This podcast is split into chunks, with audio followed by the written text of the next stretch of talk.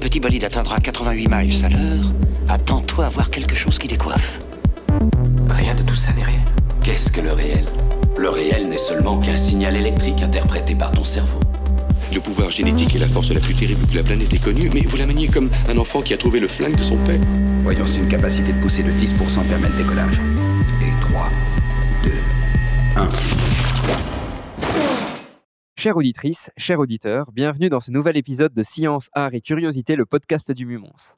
Alors, épisode très particulier pour moi aujourd'hui, puisque je rencontre mon invité du jour non pas dans un bar comme d'habitude, mais bien dans un musée. Je suis en fait au Mondaneum, donc un musée qui se trouve vraiment à deux pas du Mumons. Ça, ça m'a pris euh, exactement trois minutes pour arriver à pied. Et je suis avec Gaëtan euh, Santarelli. Salut Gaëtan. Salut Maxime, comment vas-tu? Bien et toi? Super. Alors, il anticipe parce que d'habitude, c'est quand même moi qui demande à mon invité comment ça va, et là, c'est lui. Donc, vous voyez, il est au taquet. Je, vais je vais le laisser se présenter dans, dans quelques minutes, mais d'abord, je voudrais quand même te rassurer, auditeurs et auditrices, on garde l'ADN du Mumons. Gaëtan et moi, on est avec une bière qui s'appelle La Montoise juste devant nous, donc même si on n'est pas dans un bar, on a quand même trouvé un moyen de boire une petite bibine tout en enregistrant ce podcast.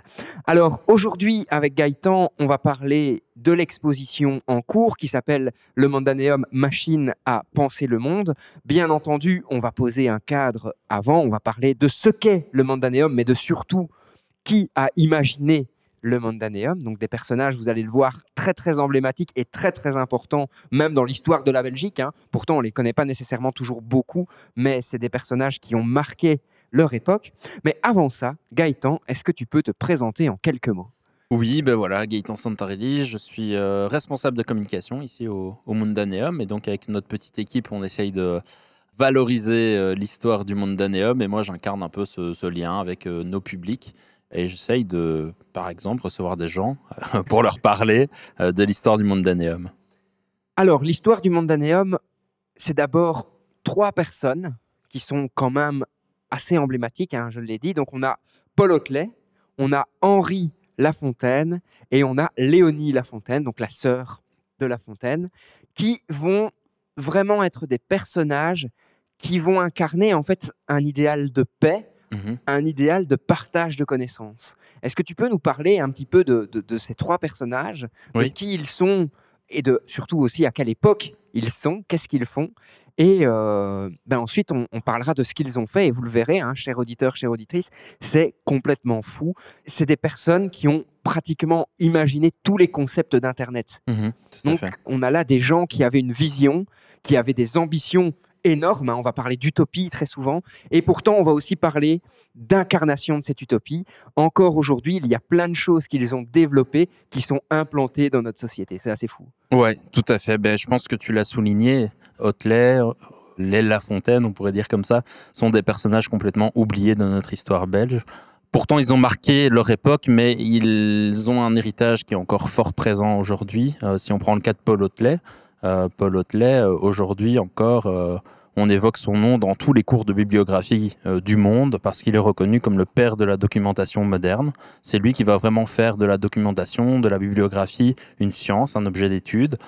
Pour revenir sur le personnage, c'est quelqu'un qui est issu d'une famille belge qui avait euh, un peu les moyens. hein. Son père a fait fortune dans le développement des tramways en Belgique. Et très vite, Hotelet, on va voir que c'est un précurseur. Pour prendre un petit exemple, à l'âge de 11 ans, il va écrire, son pro- écrire et éditer son premier livre sur l'île du Levant, qui est une île qui appartient à la famille. Et il va commencer à, à écrire dans ce livre, il va décrire euh, ce qui se passe sur l'île, il va, il va écrire tout ça. Il fait des études de droit. À l'issue de ses études, il effectue un stage dans un cabinet d'avocats où il va faire une rencontre qui va le poursuivre toute sa vie. Euh, il va rencontrer Henri Lafontaine. Henri Lafontaine a aussi étudié le, roi, euh, le droit. Pardon. Il est donc euh, au travail dans ce cabinet d'avocats. Et leur patron va leur demander de faire un premier travail euh, qui va être de référencer des ouvrages de droit. Et là, ils vont se mettre autour d'une table, ils vont réfléchir et ils vont se découvrir une passion commune pour la bibliographie, ce qui va amener tous les projets dont on va parler après. Et donc Henri Lafontaine, oui, il est, connu aujourd'hui comme euh, un grand pacifiste, quelqu'un qui cherchait la paix. Euh, il va recevoir en 1913 le prix Nobel de la paix. C'est aussi un féministe. Il a été sénateur. Il a vraiment euh, agi pour une organisation du monde plus en paix. Et sa sœur, Léonie Lafontaine, qui est reconnue aujourd'hui comme, comme l'une des pionnières du féminisme en Belgique. Elle a vraiment créé le premier mouvement féministe belge qui s'appelait la Ligue belge du droit des femmes. Elle participera aussi au projet du Mondaneum. Et c'est vrai qu'aujourd'hui, ce sont des, des personnages euh, oubliés.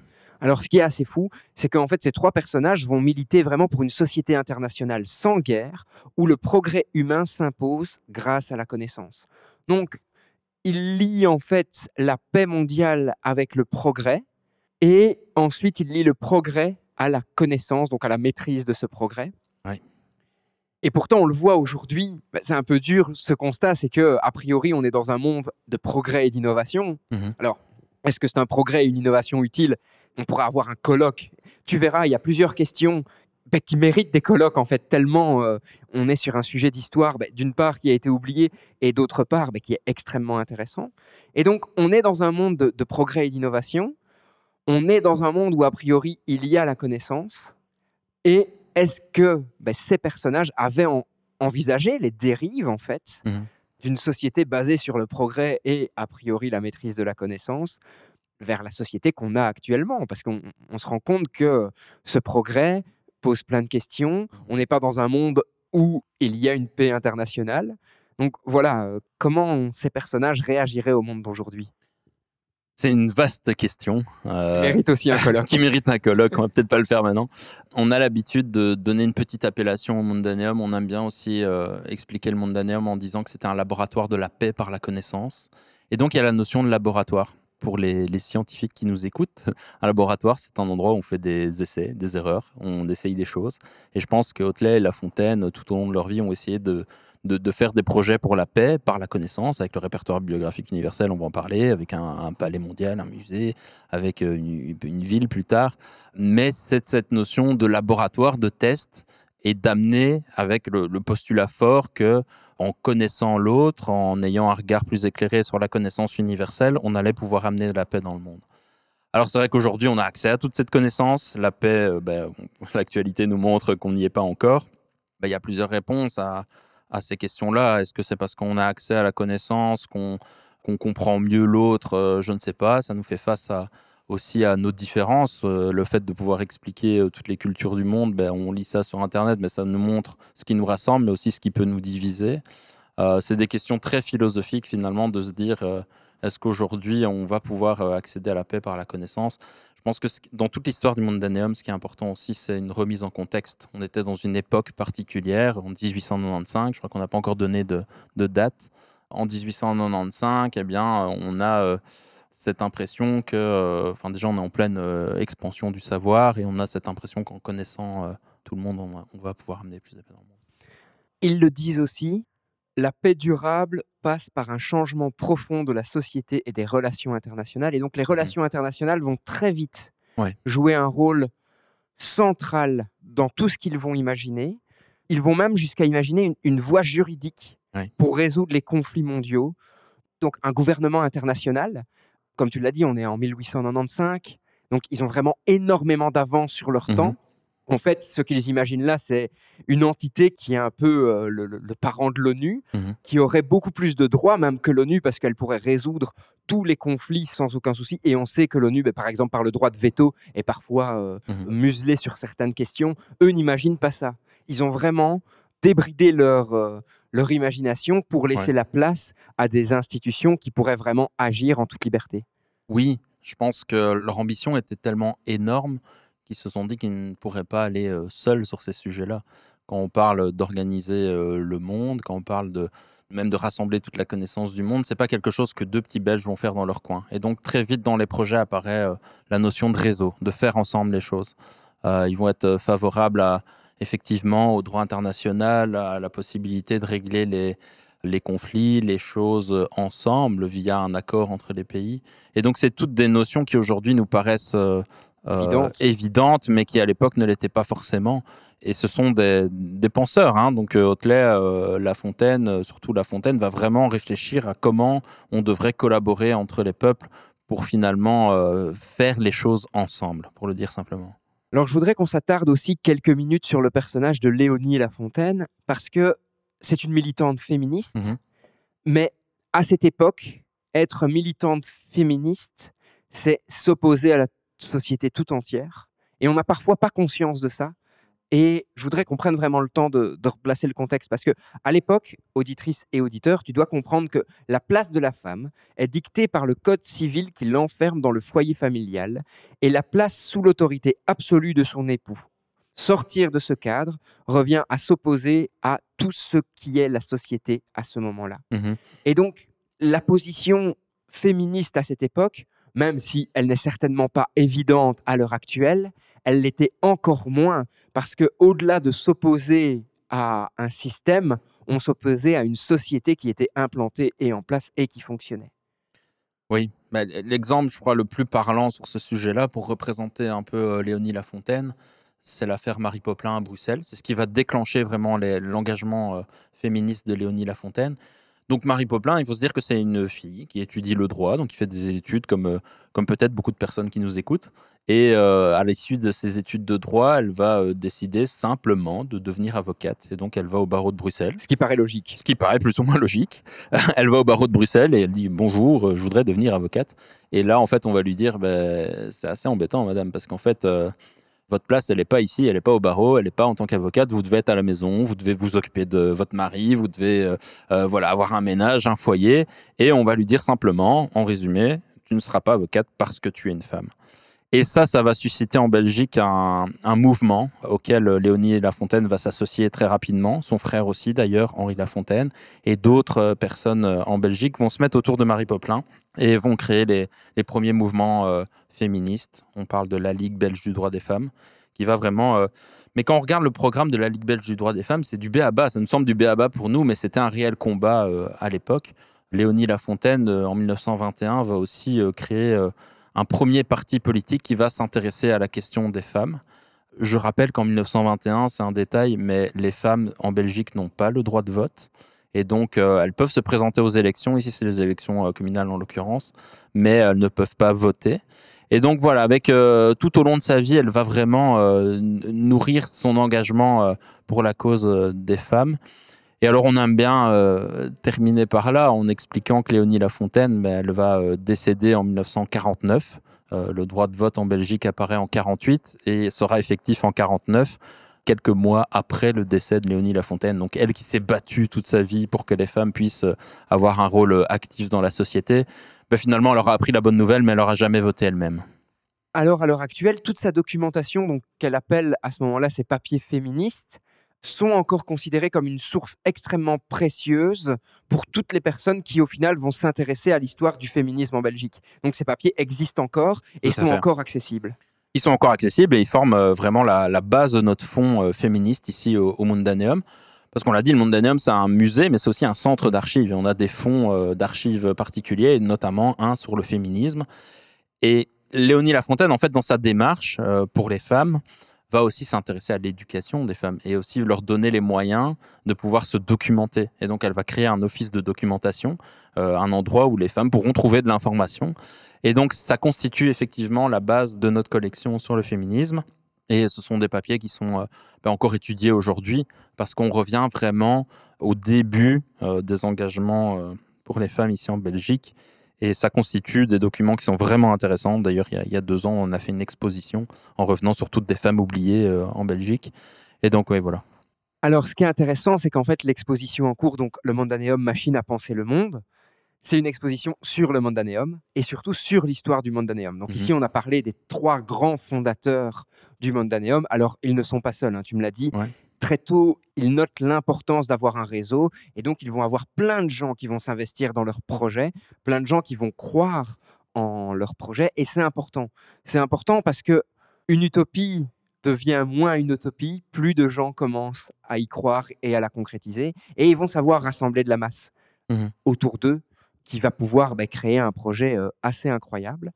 Et donc cette exposition, ben, elle retrace vraiment toute l'histoire de leur idée et même jusqu'à l'incarnation de leur idée. On va le voir dans, on va l'entendre dans le podcast. Il va y avoir des réalisations concrètes, des avancées qui auraient pu conduire, je pense, à une société complètement différente hein, à l'heure actuelle. Mais par la suite, ben, le projet va tomber dans l'oubli. Les personnages, comme tu l'as dit, vont tomber dans l'oubli. Et dans les années 80-90, ils vont revenir un petit peu sur le devant de la scène pour des questions patrimoniales aussi, hein, préserver ce qu'ils ont fait.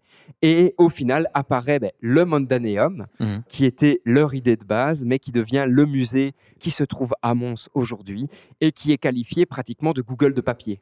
Tout à fait. Donc dénomination quand même assez importante, tu le verras cher auditeur, c'est ils avaient vraiment imaginé tout un système de fonctionnement de la connaissance, d'accès à la connaissance, mais comme le fait entre autres Google l'heure actuelle. Oui, c'est ça. hein, L'idée de base du Mondaneum en 1895. Donc, euh, Paul Hotelet, Henri Lafontaine et Léonie Lafontaine veulent euh, rassembler toute la connaissance dans un objectif de paix. Ils imaginent donc qu'on va pouvoir apporter la paix par la connaissance. Et comment ils vont mettre en place cette idée? Ben, En créant le répertoire bibliographique universel. Et donc, si on pousse les portes du Mondaneum, aujourd'hui, on voit ces milliers de petits tiroirs autour de soi. C'est assez impressionnant. Et dans ces petits tiroirs se trouvent 18 millions de fiches en papier, des toutes petites fiches, euh, sur lesquelles étaient indiquées des références bibliographiques. Et donc, ils avaient contacté via un réseau international plein de bibliothèques qui se trouvaient partout dans le monde. Ils avaient collecté le catalogue de ces bibliothèques, ils avaient écrit les références bibliographiques sur des petites fiches, et ils avaient créé un système de classement pour classer ces petites fiches.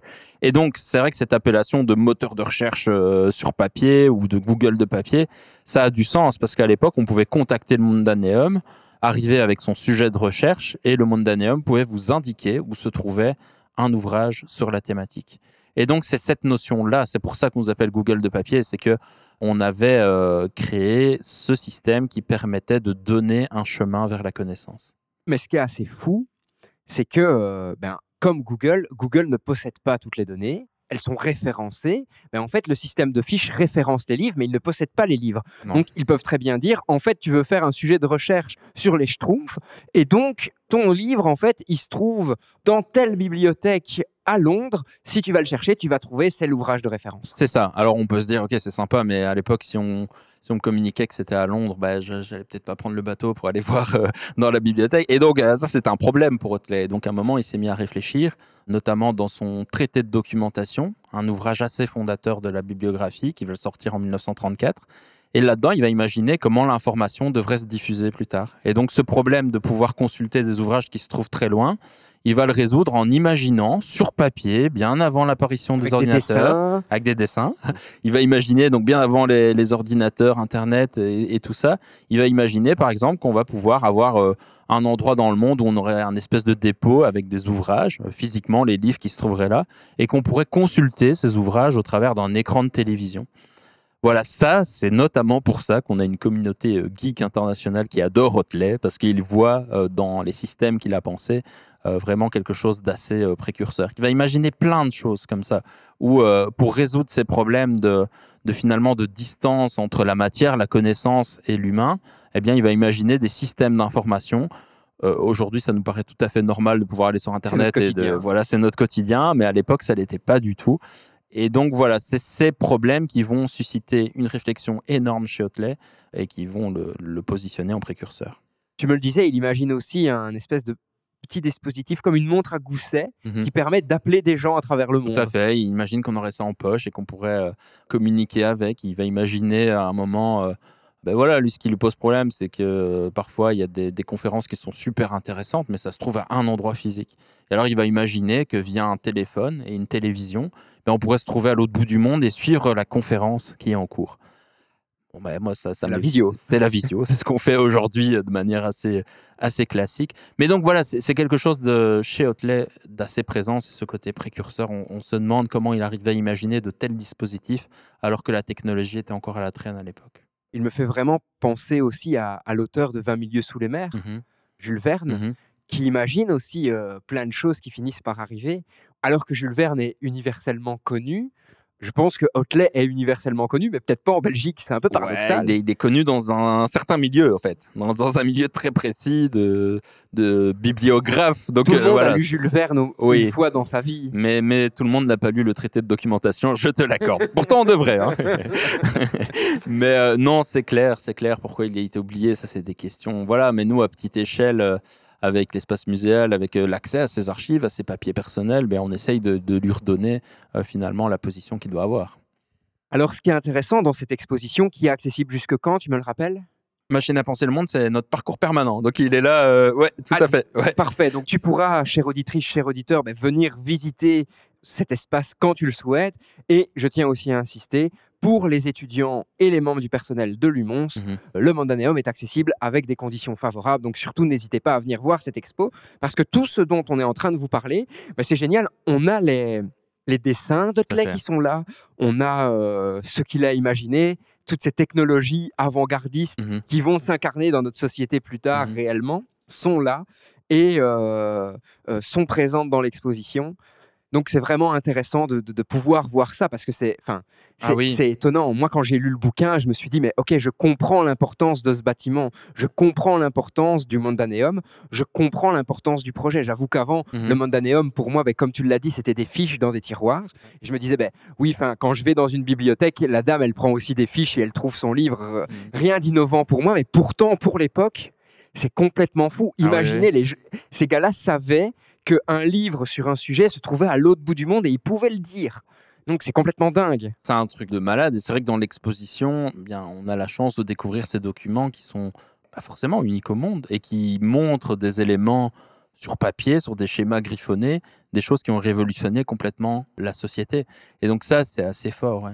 Ce qu'il faut comprendre aussi dans le contexte politique de leur époque, c'est que le gouvernement belge, à ce moment-là, ben, il est vraiment au centre des relations internationales. Enfin, c'est euh, un gouvernement qui a du poids dans les relations internationales, et c'est un gouvernement qui, jusqu'à un certain moment, jusqu'à un certain Mhm. point quand même, va supporter Ouais. l'utopie, le projet de Hotelet et des La Fontaine. Oui, tout à fait. Donc, je pense que euh, voilà, et La Fontaine ont pu bénéficier d'un soutien du gouvernement belge, notamment dans l'ouverture euh, du Palais mondial à Bruxelles. Alors, le Palais mondial, c'est un nom qui n'évoque plus rien à personne, mais il faut se dire que ça se trouvait au cinquantenaire. Non, C'est un concept de malade. hein. C'est un Moi, concept quand- de malade. quand j'ai découvert le livre et que je l'ai lu pour préparer le podcast, j'étais là, mais, mais c'est complètement fou comment ils ont pu laisser partir un truc comme ça, quoi. C'est ça. Bruxelles a laissé partir ça. Mais donc, le Palais mondial, c'était en gros un musée de toute la connaissance universelle qui devait être accessible à tout le monde.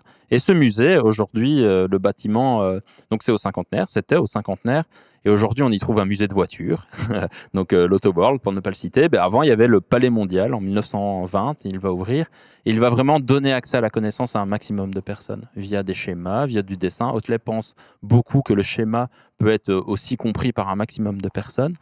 Et donc, il y a ce soutien du gouvernement à ce moment-là pour le Palais mondial. Et puis, effectivement, il va avoir un, déclin de ce soutien. On peut évoquer plein de choses, mais notamment, euh, on est dans une période où, euh, où finalement, il y a des tensions internationales qui sont assez énormes. Il y a des guerres euh, qui approchent ou qui sont en cours. Et donc, forcément, porter un projet pour la paix quand on est dans euh, des sociétés où on pense plus à, à se faire la guerre et à se taper dessus, bah, ça devient compliqué. Il y a de l'argent euh, voilà, qui ne vient plus. Et donc là, on va connaître euh, un, un déclin à un moment qu'on évoquera par la suite. Et, et d'ailleurs, ces personnages vont finir sur la paille pratiquement, alors qu'ils font partie des grandes fortunes de l'époque, parce que justement, ils vont investir tellement d'argent personnel dans leur projet qu'il ne leur restera plus grand-chose à la fin. Tout à fait, mais je pense que les fondateurs euh, vivaient pour les projets du Mondaneum. Et donc, ça veut dire autant en termes de ressources financières que de temps aussi. Je veux dire, ils pensaient Mondaneum, mais absolument tout le temps. Quand on regarde même, euh, que ce soit euh, chez La Fontaine ou chez Hotelet, la quantité d'ouvrages qu'il a édités, la quantité de réflexions qu'il a mis, le nombre d'actions qu'ils ont menées sur leur vie. Donc il y avait ce répertoire juste. Bon voilà, ils ont juste pensé à référencer toute la, la connaissance universelle. Bon ça, ça prend déjà un peu de temps. Euh, Déjà, il faut se lever un jour et se dire, OK, à partir de maintenant, on va référencer la Voilà. connaissance universelle. Ah ouais, c'est sûr. Mais donc, c'est des gens où on, déjà on se demande comment à l'époque ils ont pu faire autant de choses sur une vie, euh, vraiment. Mais donc voilà, ouais, ce sont de grands penseurs, de grands utopistes aussi. C'est très inspirant aussi, euh, je pense, cette histoire. Et quand on découvre l'exposition ou le livre, ce qui est inspirant aussi, c'est de se dire que finalement, euh, c'est possible, quoi. Il y, y a moyen de le faire. On peut se donner les moyens de, de réaliser ses rêves et, ses projets. Et rien que pour ça, ils sont inspirants aussi. De se dire que ces deux petits Belges, à un moment, bah, ils ont révolutionné notre monde, notre société. Ils ont créé des outils qui sont encore utilisés euh, aujourd'hui en 2023 et qu'on peut se donner les moyens de, de ces ambitions. Est-ce qu'à la fin, avec les guerres, justement, ils finissent pas un peu désabusés aussi? Est-ce que leur position pacifiste résiste à tous ces assauts de la paix? Bah si, bien sûr, je pense qu'ils ont une, euh, une fin de vie euh, bah, compliquée hein, pour des gens qui rêvaient d'un monde en paix. Hotelet, si, si je me trompe pas, décède en, en 44, ben voilà, il connaîtra pas euh, la, la fin de la guerre. Euh, La Fontaine, qui a reçu le prix Nobel, ben, il, il a une fin de vie où finalement euh, il se trouve dans des conflits internationaux. Donc voilà, c'est très compliqué à, à expliquer parce qu'il faudrait se plonger dans, dans les courriers qu'on possède encore pour euh, essayer d'approcher cette désillusion. Mais c'est vrai qu'ils avaient de grands projets pour le monde et que finalement, ils vont avoir une fin de vie où le monde est en train de se taper dessus. Donc, une analyse très rapide, j'imagine qu'ils n'étaient pas super heureux en fin de vie. Pour revenir à leur ambition, mais elle tient en cinq axes qui sont les cinq axes du bouquin de l'exposition. Donc c'est classer le monde, documenter le monde, partager le monde, fédérer le monde et rêver le monde. Cette notion de rêver le monde, elle est vraiment omniprésente chez eux. hein. Ils essaient d'imaginer un monde meilleur, un monde en- paix, qui ferait en sorte que le bien commun en fait prévaut sur tout le reste. Ouais, c'est clair. Et ça peut paraître une utopie, vraiment. Mais ils vont rêver une société euh, qui pourrait euh, tourner un peu mieux. Pour ceux qui pousseront la porte du Mondaneum, ils verront cet énorme globe qui est assez imposant quand on rentre. Ben, le monde, selon eux, devait, devait tourner un petit, peu, euh, un petit peu mieux. Et donc, ils vont imaginer plein de choses pour essayer d'approcher cette paix universelle. Euh, on a parlé du répertoire bibliographique universel, puis il y a eu ce musée, il y a eu l'envie de documenter le monde, notamment avec euh, une encyclopédie universelle Mondaneum, qui était des planches explicatives sur toute la documentation, sur toute la connaissance euh, du monde. Ils n'ont pas réalisé seuls, donc il y avait toute une série de à fait, ouais. bénévoles. Ouais. Et ça, je pense que c'est Ouais. vraiment important de le comprendre. Cette cité mondiale, c'est pas le projet de trois personnes, Mhm. c'est le projet de, de- de centaines, voire de milliers de personnes qui, derrière Hotelet et les La Fontaine, travaillent à la réalisation des fiches, mhm. qui travaillent à la rédaction de notices bibliographiques, qui travaillent à la réalisation de planches de Ça. dessin à diffuser, etc. Quoi. Oui, tout à fait. hein. Le projet était incarné par des personnages forts, mais qui ont su mobiliser autour d'eux une série de, de personnes qui ont pu euh, aider euh, le, le projet.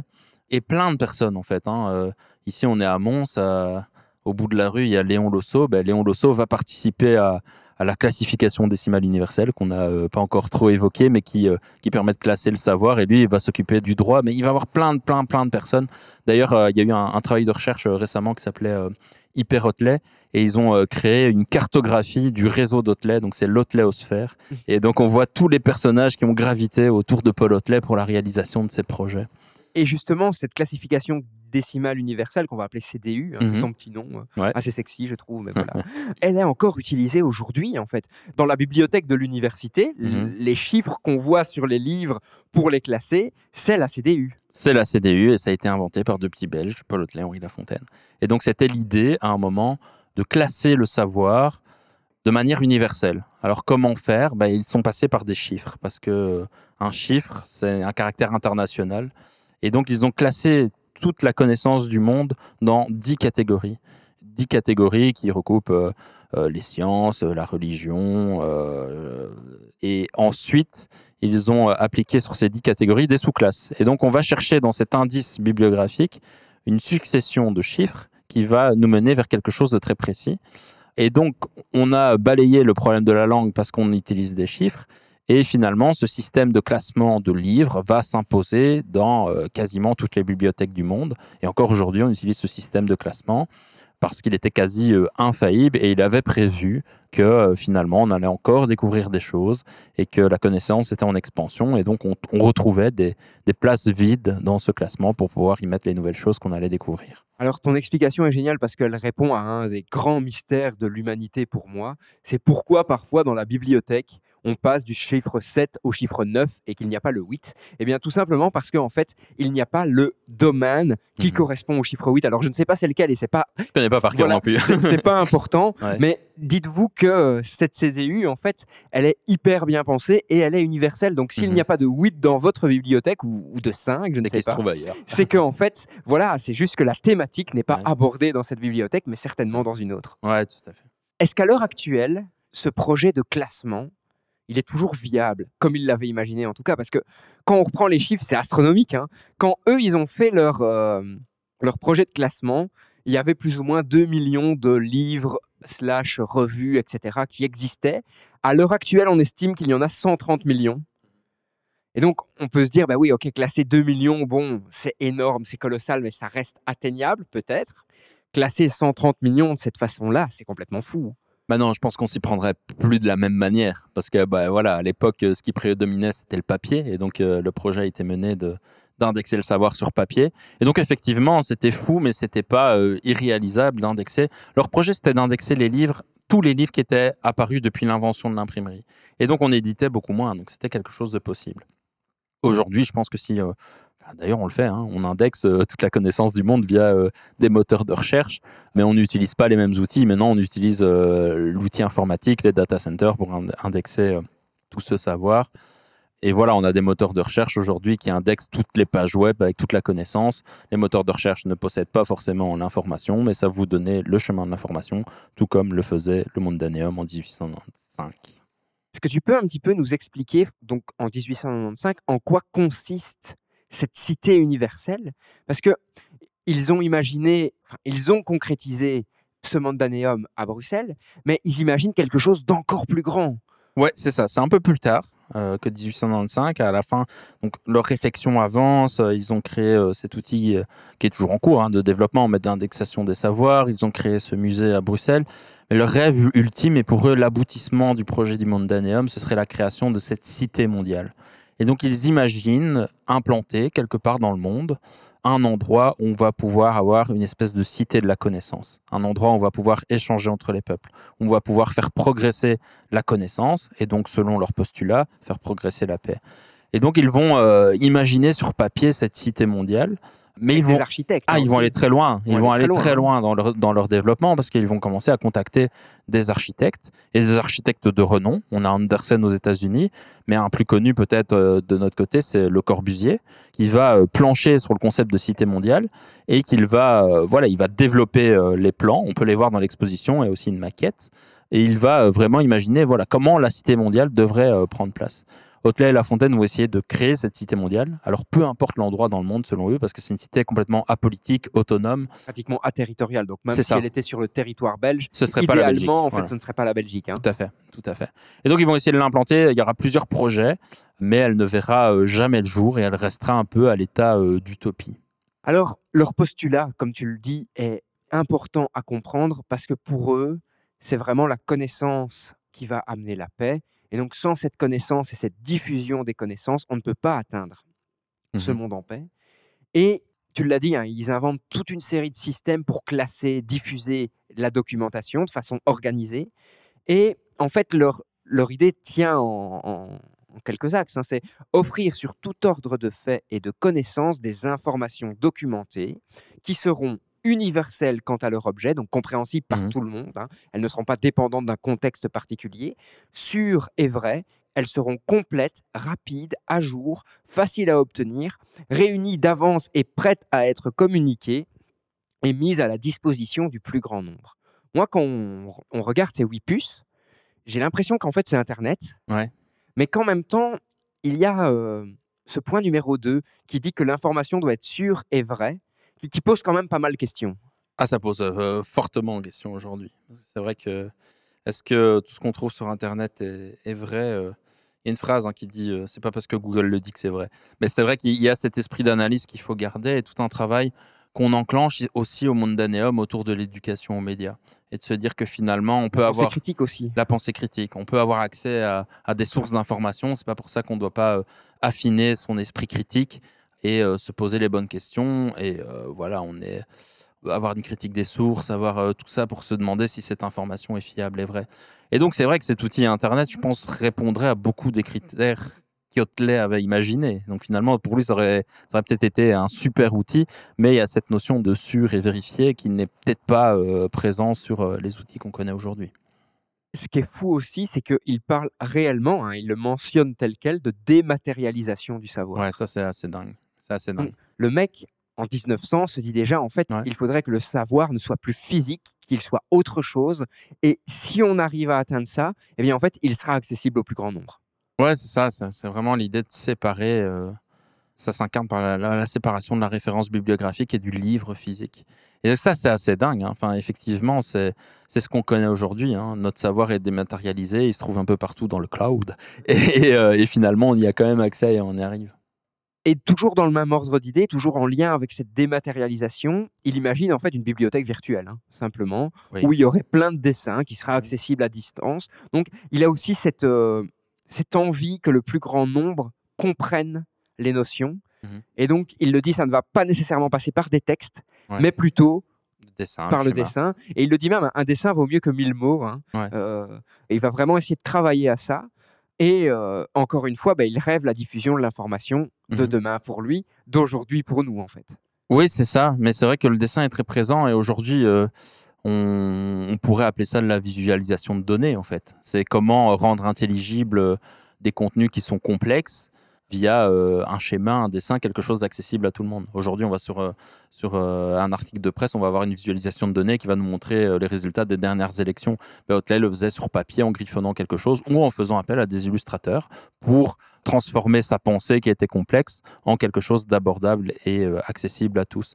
Et donc ça rend la chose accessible, mais ça rend aussi la chose jolie, simplement esthétiquement. Parce que si on regarde les planches Eum, tu as eu l'occasion d'en voir dans l'exposition, c'est vrai que cette encyclopédie illustrée est magnifique parce qu'on y voit des dessins euh, qui sont complètement dingues et qui deviennent, euh, bien que ce sont des archives, quasi une œuvre d'art. Et en fait, ce sont des milliers de planches de ce type-là qui vont être réalisées Mhm. pour enrichir les collections du Mondaneum. Ah. Et moi, je m'en rendais pas compte, hein, sincèrement, mais en fait, le Mondaneum, à cette époque-là, c'est plusieurs centaines de salles d'exposition. Ah ouais, ouais, c'est une bonne centaine de salles au, au Palais Mondial, mais il faut imaginer, hein, ceux qui se sont déjà rendus au cinquantenaire, euh, l'Auto World, c'est quand même énorme comme bâtiment. Ce, ce musée était énorme, il y avait une quantité de documents, mais aussi d'objets. C'était un musée un peu d'un genre nouveau. Hein. C'était euh, un musée où, euh, où on pouvait voir des objets, on pouvait voir des documents, des planches, mais c'était euh, c'était pas le musée dans lequel on arrivait en silence et qu'on regardait les choses bien calmement. Et donc c'était tout à fait d'un d'un genre nouveau. Et ce musée, en plus, son ambition, c'était vraiment de faire comprendre les différentes nations, les différents Mhm. peuples de la Terre, encore une fois, dans l'optique d'instaurer une paix. Il, partait du principe que si on comprenait qui était l'autre, Ouais. quels étaient ses centres d'intérêt, ses préoccupations, ben en fait, il n'y aurait plus de raison d'avoir de conflit. Ouais, c'est ça. C'est vraiment le postulat. Alors, est-ce que c'est encore euh, vérifié aujourd'hui? Ça, c'est la question qu'on qu'on peut se poser. Mais effectivement, il pensait qu'en connaissant. euh, Il y a une phrase hein, qui était euh, Connais-toi toi-même, connais l'autre, connais le monde. Et c'est assez intéressant parce que ça veut dire que si on s'intéresse finalement à, l'endroit où on vit, euh, à, notre voisin, ben, finalement, c'est vrai qu'on on va peut-être effacer certaines craintes et certaines sources de tension entre nous. Et arrive cette période ben, euh, qui est un peu triste, c'est-à-dire que le projet va péricliter puis va euh, disparaître petit à petit. Hotelet le dira hein, d'ailleurs, il se rend compte qu'en fait, à tout ce qu'il fait, il y a un revers, il y a un revers à la paix. Le gouvernement belge encourage les rencontres internationales, ce qui est très positif pour son projet. Lui, il juge que c'est de bonnes alternatives à la diplomatie traditionnelle. Mhm. Donc, comprenez bien ce qui est dit là, c'est que Hotelet et ses comparses ont imaginé la diplomatie actuelle. Les rencontres internationales dont on parle si souvent, c'est quelque chose qu'il instaure. Et paradoxalement, il se rend compte qu'en fait, pour la Belgique, c'est un moyen de rayonner à l'étranger et de concrétiser de cette manière ses visées expansionnistes. Et donc, derrière le terme expansionniste se cache le terme conflit d'une certaine façon. Et donc, oui, lui qui essaie d'instaurer la paix, il a le soutien d'un gouvernement qui ne voit pas nécessairement cette paix comme évidente, mais plutôt comme un moyen. Il est instrumentalisé hein, d'une Ouais. certaine façon pour atteindre un objectif d'expansionnisme. Ouais, tout à fait. hein, mais je pense que c'est que l'idée de rayonner de la Belgique, c'est notamment pour ça que le gouvernement va apporter son soutien au projet, parce qu'il y voit le une manière de faire parler de la Belgique et de pouvoir euh, l'étendre. Et en même temps, Hotelet et La Fontaine y voient une manière de diffuser largement les idées euh, qu'ils portent.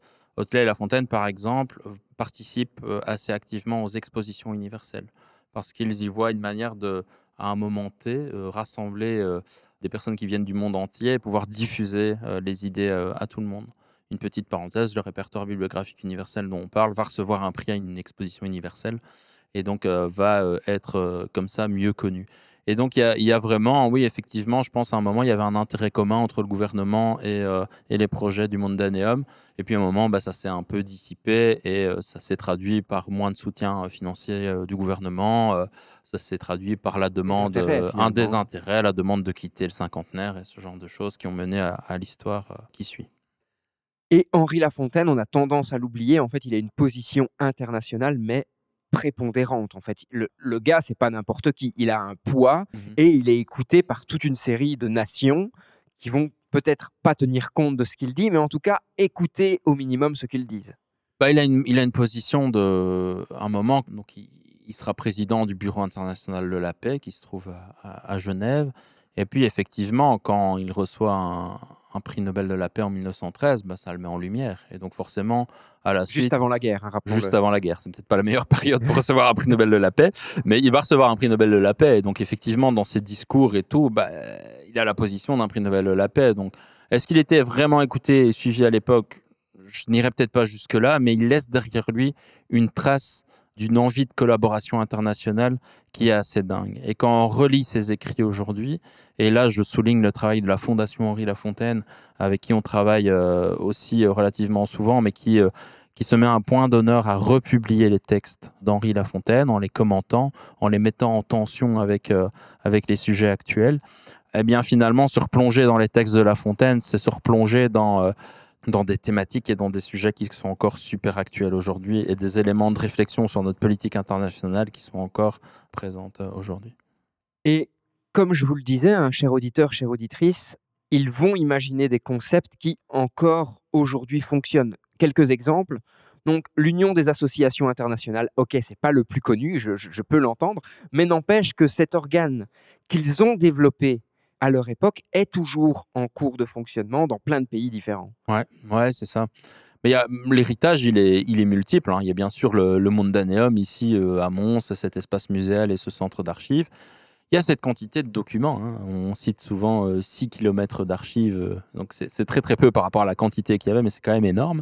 Il y a cette CDU qui est aussi un héritage finalement. hein. Euh, C'est ce système de classement qui a été utilisé partout. Il y a vraiment un, héritage assez important euh, de nos fondateurs.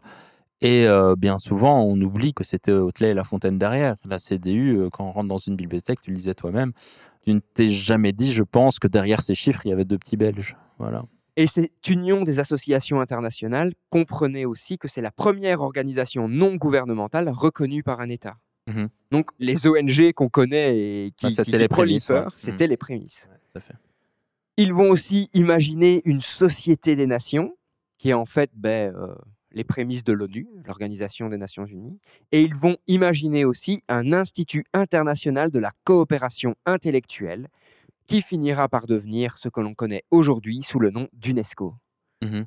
Donc, euh, on vous dit hein, parfois, ben voilà, euh, tel site est classé à l'UNESCO. Ben, ils avaient imaginé le concept, entre guillemets. Oui, il y a plein de choses. hein. Encore une fois, c'était. Aujourd'hui, le lien nous semble évident entre ce qu'ils avaient imaginé et le concept qui est réellement mis en place. À l'époque, euh, le, le lien était peut-être pas aussi évident, mais euh, c'est vrai qu'encore une fois, ils s'étaient montrés euh, précurseurs sur ce sujet-là aussi, sur cette envie de collaboration internationale et ce, pour dire un mot compliqué, ce multilatéralisme. Qui veut dire? Ça veut dire que de travailler ensemble entre les pays sur euh, des accords multilatéraux, donc et qui unissent plusieurs pays ensemble. Alors, de cette période qui est faste hein, pour eux, va suivre une période vraiment d'errance, de décadence en quelque sorte. Tu peux nous en dire quelques mots? Ouais, c'est la partie un peu, euh, peut-être un peu triste euh, de l'histoire du Mondaneum, mais en même temps qui a permis son redéveloppement par la suite. Et donc, euh, le Mondaneum, ben, euh, on l'a un peu évoqué, il y a ce palais mondial, à un moment, le gouvernement va dire, écoutez, il faut quitter les lieux. Alors, entre parenthèses, Hotelet était convaincu que son palais mondial avait sa place au cinquantenaire. Et jusqu'au dernier jour, on a une photo de presse qui est assez dingue où on voit Paul Hotelet sur les marches du palais mondial avec une chaise en train de faire le piquet en disant Vous n'aurez pas mon palais mondial. Et donc voilà, euh, le gouvernement va, euh, va couper un peu les vivres. Et puis, ben, on aura le décès des fondateurs, donc c'est de ces personnalités fortes qui portaient euh, les projets. Et le Mondanium va d'abord déménager au parc Léopold, où là déjà il va avoir une grosse perte des collections. Quand tu dis perte, c'est euh, des gens qui vont venir prendre, ça va rentrer dans Bah, d'autres d- d'abord, il y collections. aura la- ouais, ou c'est ça, Simplement la- jeter, en fait. Jeté, il y aura de la destruction. euh, effectivement, plus tard, il y aura peut-être aussi des trucs qui vont disparaître, on ne sait pas trop comment. Mais donc, au parc Léopold, ce qui est euh, intéressant, et d'ailleurs, il y a un super euh, reportage euh, qui est maintenant sur la Sonuma, où on voit dans les années 60, 70, des, des gens qui continuent ce projet du Mondaneum dans un bâtiment complètement miteux, où il y a de la pluie qui s'infiltre. Voilà, on voit que le projet est en train de, juste à ce moment où il va Prendre tomber dans... Ouais, ouais, Au sens au sens premier du comme terme. ouais, c'est clair. Et, euh, et à la suite, le Mondaneum va déménager à plusieurs endroits jusqu'à finir euh, sous la place Rogier, dans la station de métro, où euh, là, toutes les collections qui restent vont être entassées à un endroit, un endroit non sécurisé. Et à chaque fois, en plus, avec des pertes. hein. Avec Chaque des pertes. Tout à est fait. significatif d'une perte. Tout à fait, avec des pertes, avec euh, des collections qui ne sont plus sécurisées, je veux dire, où on peut rentrer dans le dépôt, euh, regarder, oh tiens, ça c'est sympa, bon, bah, pourquoi pas, voilà. Et euh, de l'humidité et compagnie, donc vraiment tout ce qu'il ne faut pas pour du papier. Et donc à ce moment-là, euh, on est vraiment, je pense, euh, on n'aurait pas pu aller euh, beaucoup plus bas que ça, mais malgré tout, ce qui est intéressant, c'est qu'il reste une communauté scientifique qui consulte ces documents. Il y a un gars qui était là il y a quelques semaines d'ailleurs, il est revenu en Belgique, c'est un Australien, Boyd Rewart, il a aujourd'hui, euh, je pense, plus de 80 ans et il va à un moment faire sa thèse de doctorat sur Paul Hotley.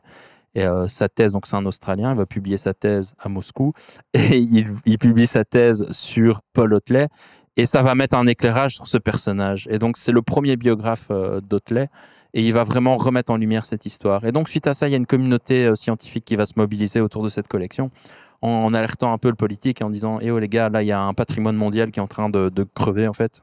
Il faut faire quelque chose. Ce qui est un peu euh, paradoxal, c'est que la notion de patrimoine mondial, tu as quand même l'impression que c'est pratiquement eux qui l'ont inventé. Ouais, ouais, ouais, c'est sûr. Mais bon, ils, ils sont en train de se mobiliser en disant, mais en fait, dans quelques années, il n'y aura plus rien euh, qui restera de ce projet qui, qui était complètement dingue. Et donc, ils interpellent le politique. Et à ce moment-là, ben, Bruxelles ne, ne sait pas quoi faire de ces collections. Donc, il y a un rachat des collections par la Fédération Wallonie-Bruxelles. Il se trouve que la Fédération Wallonie-Bruxelles a un très beau bâtiment qui est à Mons. Et donc, les choses se construisent petit à petit. Et à un moment, on décide de déménager les collections de Bruxelles à Mons, dans ce bâtiment qu'on connaît aujourd'hui, qui est un Le bâtiment bâtiment dans lequel on se trouve là maintenant. on se trouve là maintenant, ce bâtiment Art déco euh, qui est euh, relativement euh, magnifique. Et donc, on crée en 1993 une ASBL qui s'appelle l'ASBL Mondaneum, qui se fait reconnaître comme centre d'archives et qui euh, prend pour mission de valoriser euh, ces collections, autant par un centre d'archives et donc en donnant accès euh, à un maximum de chercheurs du monde entier à ces collections, mais aussi en créant en 1998 un musée qu'on va ouvrir ici à Mons. Et donc, on est euh, aujourd'hui une, une institution un peu hybride entre euh, centre d'archives et espace muséal, entre des publics très spécialisés qui viennent consulter un pan de la collection vraiment euh, précis, et puis le visiteur du dimanche qui pousse la porte et qui découvre une magnifique histoire.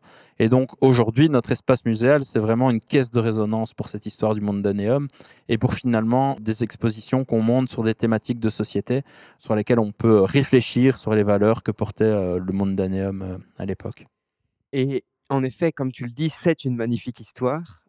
Et pourtant, qui n'est pas toujours très connue. hein, Mhm. Et qui gagne à être connue parce que, en effet, ces personnages, qui auraient dû, selon moi, être beaucoup plus emblématiques, avaient des valeurs, avaient des idées qui sont des idées qui sont toujours là aujourd'hui.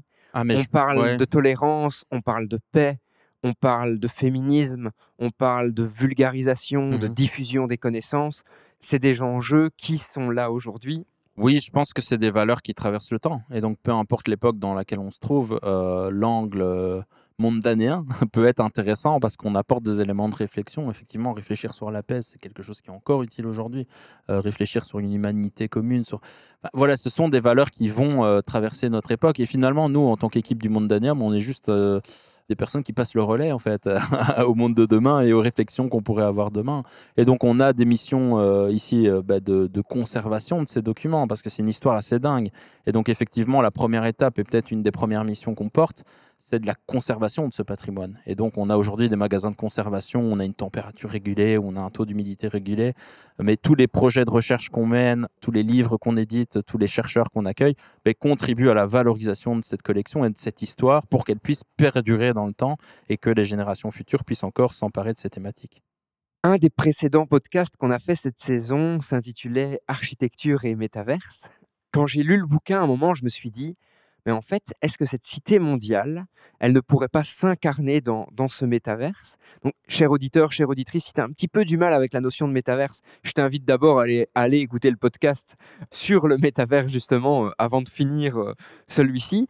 Parce que là, on a, on, on a un monde qui est aterritorial, qui n'a pas d'appartenance euh, politique, économique, et qui pourrait voir cette cité mondiale se lever, telle que Hotelet et La Fontaine l'ont imaginé, et ensuite ben, adapté par les utilisateurs, amélioré, évolué, et, et devenir un projet actuel de cité mondiale.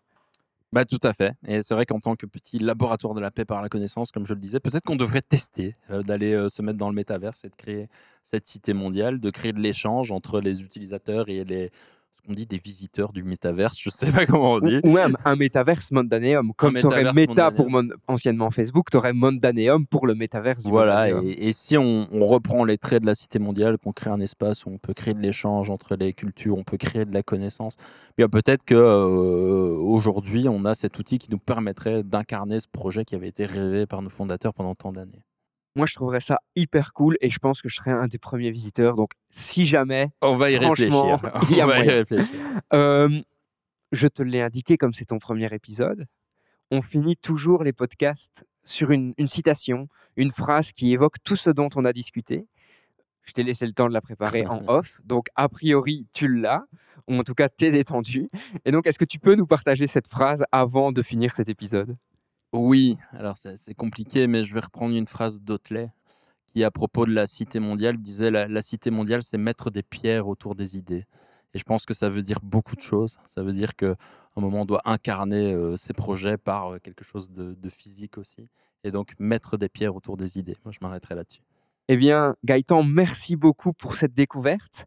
Encore une fois, pour moi, ça l'a été aussi. Donc, je, suis passé plein de fois devant le monde d'Anéum. On a collaboré sur plein de projets, mais je n'avais pas conscience de l'importance des idées véhiculées par les créateurs du Mondaneum. Et donc, ben, cher auditeur, chère auditrice, si après le podcast, tu te dis euh, waouh, c'est assez fou, je t'invite vraiment à venir découvrir euh, cette exposition, donc quelle exposition permanente?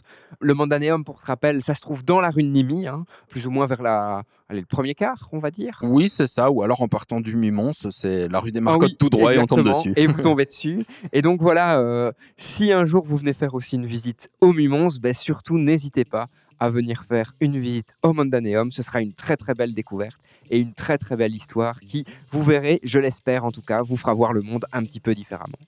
Sur ce, bah, Gaëtan, je te souhaite une très très belle journée.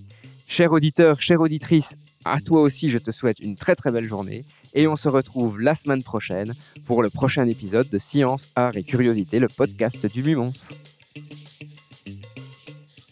Tu viens d'écouter un épisode du podcast du Mumons. Et franchement, j'espère qu'il t'a plu. D'ailleurs, si en passant, tu veux me faire un retour ou si tu as des idées d'amélioration, surtout n'hésite pas à nous contacter. Tu peux aussi devenir notre ambassadeur et faire découvrir ce podcast tout autour de toi. Si tu as des idées de sujets ou si tu souhaites enregistrer un épisode, surtout n'hésite pas à nous contacter. Rendez-vous sur le site internet mumons.be ou sur la page Facebook du Mumons.